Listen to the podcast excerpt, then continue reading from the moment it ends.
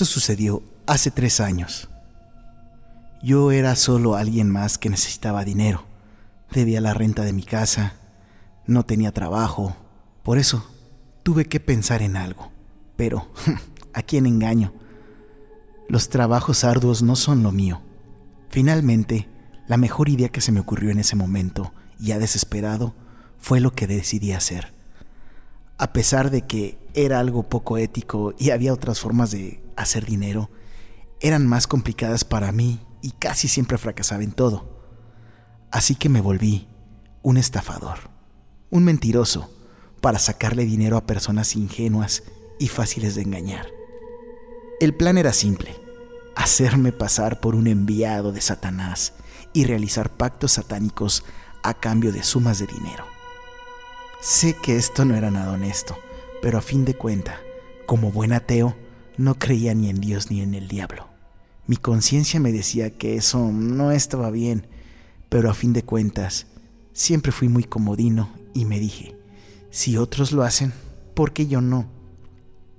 Lo que sí me preocupaba es que me demandaran, pero tenía que intentarlo. Fue así que leí un poco sobre magia negra en internet e inventé mis propios métodos para realizar pactos con el diablo. Cuando finalmente comencé, me sorprendió lo fácil que fue engañar a las personas. Había muchos tontos que querían hacer un pacto satánico. Estaban desesperados por dinero, fama o sueños imposibles. Con el tiempo, logré quitarles mucho dinero. Yo me aseguraba de actuar bien, para que no se dieran cuenta que estaban confiando en alguien que ni siquiera creía en la existencia de Satanás. Tuve buena suerte, porque casi nadie pudo demandarme. Y las veces que llegué a tener problemas, la policía no se tomaba en serio este tipo de estafas. De todas formas, siempre lograba escapar de cualquier problema relacionado con estas estafas. Después, el negocio se hizo costumbre y ya no sentía culpa por lo que estaba haciendo. Se volvió mi modus vivendi. Hasta que llegó esa terrible noche. Ocurrió algo que yo jamás hubiera imaginado. No lo podía creer, pero parecía muy real y lo era. Nunca había estado tan asustado en mi vida. Sentí un miedo increíble. Podría decir que estaba aún más asustado que cuando casi muero en aquel accidente automovilístico. En aquella ocasión, terminaba de estafar a otro crédulo con un pacto para obtener un amor imposible. Eran casi las 12 de la noche. Y cuando me disponía a dormir, comencé a sentir escalofríos. Y también sentía que alguien estaba cerca, aunque estaba solo. De repente, la luz se apagó. Comencé a escuchar ruidos en el cuarto de mi casa donde hacía los rituales. Me asomé y sobre el pentagrama que tenía dibujado en el piso apareció una figura que se materializaba de la nada. Su cuerpo era rojizo y sus ojos negros por completo. Se desprendió un olor a azufre de las paredes del cuarto yo estaba paralizado del susto. No lo podía creer. Mi corazón se aceleró. No pude hablar o correr. Y fue entonces cuando ese ser me dijo, Así es como me imaginabas. Espera, ya sé. Y de pronto le comenzaron a salir un par de cuernos. Ahora sí, ¿verdad? Yo seguía sin poder reaccionar. Y de nuevo, con su voz de ultratumba me habló. ¿Por qué no me contestas? Realmente tenía miedo. Fue en ese momento que algo me empujó contra la pared y me lanzó al suelo. Me llevé un gran golpe, pero logré responder tenía una buena razón. De pronto, ya no tenía tanto miedo y comprendí lo que estaba pasando. El mismo demonio me dijo, tú sabes que no. Intenté levantarme y él estaba más cerca. Tu alma ya es mía. ¿La quieres recuperar o prefieres sufrir ahora y también luego de la muerte? ¿Qué debo hacer para que no te lleves mi alma? Le pregunté con miedo. Sacrifica a uno de tus seres queridos para mí. Yo estaba tan angustiado, pero no porque no fuera capaz de hacer lo que me pedía, sino por otra razón, un secreto que yo ocultaba. De repente, la luz se volvió a encender y todo volvió a la normalidad. El diablo desapareció. Logré levantarme a duras penas y sonó mi teléfono. Lo respondí todavía nervioso. Se trataba de una cliente.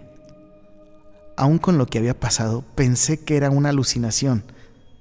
Tal vez, pero no estaba seguro. Finalmente decidí ayudarla con su pacto satánico que me pedía. Ella se ofreció a pagar el doble a cambio de que yo fuera hasta su casa a hacer el pacto. Esa noche casi no pude dormir, pero ya no pasó nada extraordinario. Al día siguiente fui hacia donde me había indicado la señora. Mientras iba de camino, empecé a tener un mal presentimiento. Volví a sentir que había alguien cerca de mí, aunque estaba solo. Veía imágenes como alucinaciones desagradables en mi mente y en la calle de vez en cuando. Esas caras no dejaban de seguirme y no dejaba de escuchar esas voces que me decían cosas horribles. En cuanto más me acercaba a la casa de mi clienta, cada vez sentía más miedo. Cuando llegué a la casa de la señora, toqué la puerta, pero pasó un largo rato y no abría. Así que decidí irme, pero justo cuando me iba, la puerta se abrió. Me asomé y entré. Y cerca de la puerta había una mujer. Ella me miró y me preguntó si era el satanista que contrató ayer. Yo le respondí que sí. Entonces me dijo que la siguiera y fuimos a un cuarto desocupado que tenía. Preparé todos mis artículos para el rito y comenzamos. Mientras hablábamos y preparaba su supuesto pacto satánico, tuve una idea. Pensé que si mi encuentro con el diablo fue real, la podía matar a ella y ofrecerla como un ser querido. Esa idea la tuve durante todo el ritual. Incluso hasta me equivoqué un poco en lo que hacía. Pero cuando terminamos y estaba a punto de cobrarle y le pregunté si tenía dudas, ella se quedó un momento en silencio y luego me miró con odio. Maldito seas, gritó muy enfadada. Yo iba a responder algo, pero ella se empezó a desfigurar y desapareció. En eso, escucho una risa tenebrosa detrás de mí. Satanás volvió a aparecer y me dijo, Acabas de ver a la que fue hace mucho una de tus clientes, pero no pudiste reconocerla. Qué tonto eres. No te preocupes, no tienes que matarla. Ya está muerta. Solo me burlaba de ti. Descuida, ya sé tu secreto. Tú no tienes ningún ser querido. Nadie en este mundo te ama y eso lo hace más fácil para mí. Son tantos los que quieren venderme su alma. Qué triste, ¿verdad? Y tú me lo ofreciste gratis. Vendré por ti muy pronto.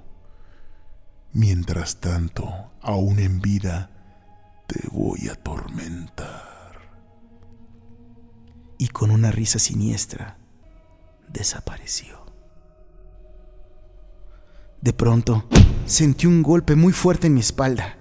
Volteé y era un macho cabrío. Este empezó a atacarme. Me golpeaba con sus cuernos y aterrorizaba con sus gritos. Como pude, logré llegar a la calle. Las heridas que me provocaba aquel extraño animal eran muy dolorosas. Pedí ayuda, pero solo veía pasar a la gente y nadie me ayudaba. Parecía que nadie podía verme o escucharme. Hasta que por suerte pude escapar y zafarme de ese animal y solo así pude llegar a mi casa. Hace dos meses de esos horribles días. Desde entonces no han dejado de pasarme cosas terribles y sobrenaturales que son una tortura para mí. Sé que se acerca mi fin. Lo puedo sentir. Estoy muy enfermo de un cáncer terminal y estoy sufriendo mucho. Con las pocas energías que me quedan, he logrado escribir esto en uno de mis pocos momentos de tranquilidad y lo hago con el fin de que esto sirva a cualquiera que escuche esta historia de advertencia para que comprendan que no se debe de jugar con lo sobrenatural. Cuando me metí con el demonio, le di el control de todo mi ser sin saberlo. Y sé que cuando muera, el verdadero terror, mi verdadero tormento, apenas habrá comenzado.